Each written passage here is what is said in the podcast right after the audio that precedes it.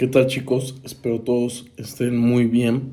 Vamos a tocar un tema de noticia macroeconómica que se ha estado hablando pues en esta, la semana pasada más que nada, pero ahora con todo el movimiento que ha tenido el mercado es que he decidido pues sacar una conclusión, un punto de vista de lo que se está viviendo pues en parte de la eh, economía, pero enfocado más a los niveles de inflación que se están reportando actualmente.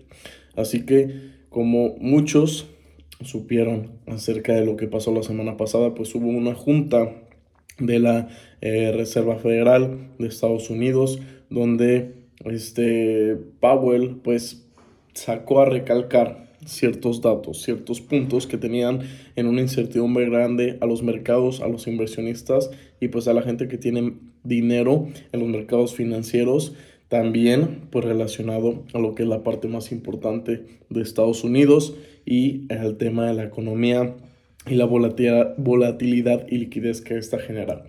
¿Qué ha pasado?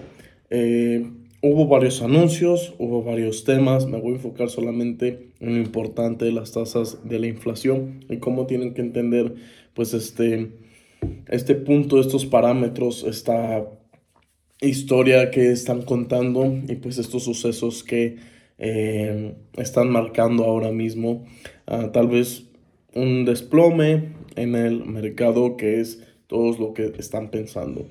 Bueno, pues Powell comenta que durante todo el año del 2023 el incremento será del 0.75% de las tasas de interés. Mm, como tal, nosotros podemos pensar, bueno, en nuestros países tenemos unas tasas de interés más grandes.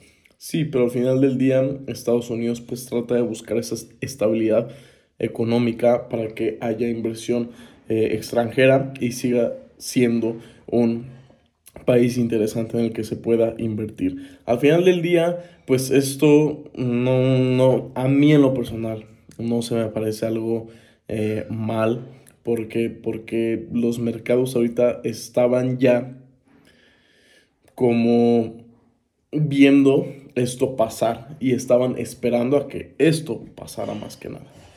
Entonces no hubo realmente una respuesta negativa del mercado. Vi el mercado en términos de lo que son las divisas y el dólar, pues lo vi muy neutral. Sí hubo obviamente una reacción, pero esto yo creo se va a ver más en el largo plazo. Ahí es donde nosotros vamos a ver realmente qué es lo que está pasando.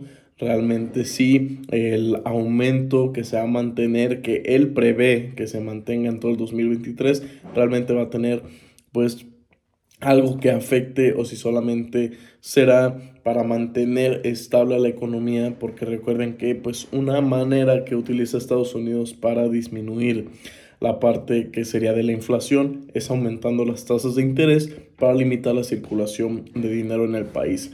Así que no, no es tan importante ya la, la, velocidad, la velocidad como él lo mencionaba, sino que lo más importante es que las tasas no estén subiendo. No significa que tan rápido va a bajar ese aumento, sino que lo importante es que ya no estén subiendo. Y bueno, es una predicción y pues no hay como una certeza de eh, a cuánto tiempo se mantendrán altos los tipos de interés. Obviamente puede seguir pues eh, el, el, incremento va a ser como la nueva media con la que se va a medir pero pues realmente la pregunta es pues qué probabilidad de que la Fed reduzca los tipos de interés eh, de la segunda mitad del 2023, eh, qué puede llegar a pasar en esa en el 2023 y por la verdad que la probabilidad pues es muy baja. Al final del día se sigue persiguiendo un nivel de inflación del 2% y hasta que no estén encaminados pues no se van a mover.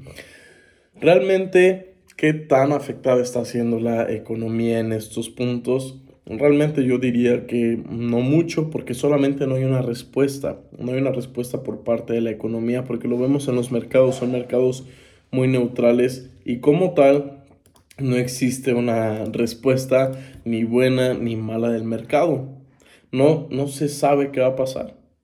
y lo que sí existe es una incertidumbre porque la liquidez se ha limitado. Así que es probable que se cambie el objetivo de inflación del 2%, así la respuesta es que no. Pueden suceder otros ajustes a nivel económico, pero mm, que digamos también estamos en una estanflación, pues la respuesta también es, es que no, no se sabe. Hasta que veamos cómo avanza el futuro económico y hasta que veamos qué sucede con las tasas de interés, pues yo lo recomendaría hasta ahora. Como hay una incertidumbre, pero tampoco se ve una respuesta del mercado, lo mejor sería estar un poco fuera por el momento. Hay que enfocarse más en estar haciendo trading, en estar invirtiendo a muy corto plazo, porque a largo plazo hay incertidumbre. Las predicciones es que ya las tasas de interés no suban y que se pueda acercar ese objetivo de disminuir la inflación a un 2%, pero la realidad puede ser otra. Así que consejo práctico, hay que mantenerse un poco fuera de los mercados, hay que mantenerse igual en modo como si estuviera pues una crisis, una recesión que sí, es evidente. Ustedes van a decir, pues ya lo existe.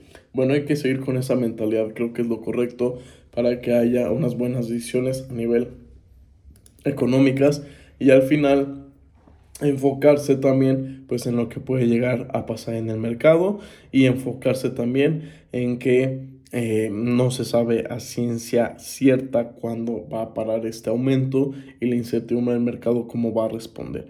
Así que esto es lo que sucedió la semana pasada que estaba en boca de todos a nivel macroeconómico. Bueno, hay que esperar a ver qué sucede en el tema de inversiones. Si hacen trading, yo creo que bueno malos los resultados, podemos estar haciendo dinero en base a una subida, una caída del precio. Así que nos vemos en el siguiente video. Díganme qué opinan sobre estos temas. Suscríbanse al canal de YouTube, síganme por Instagram y mucho éxito a todos.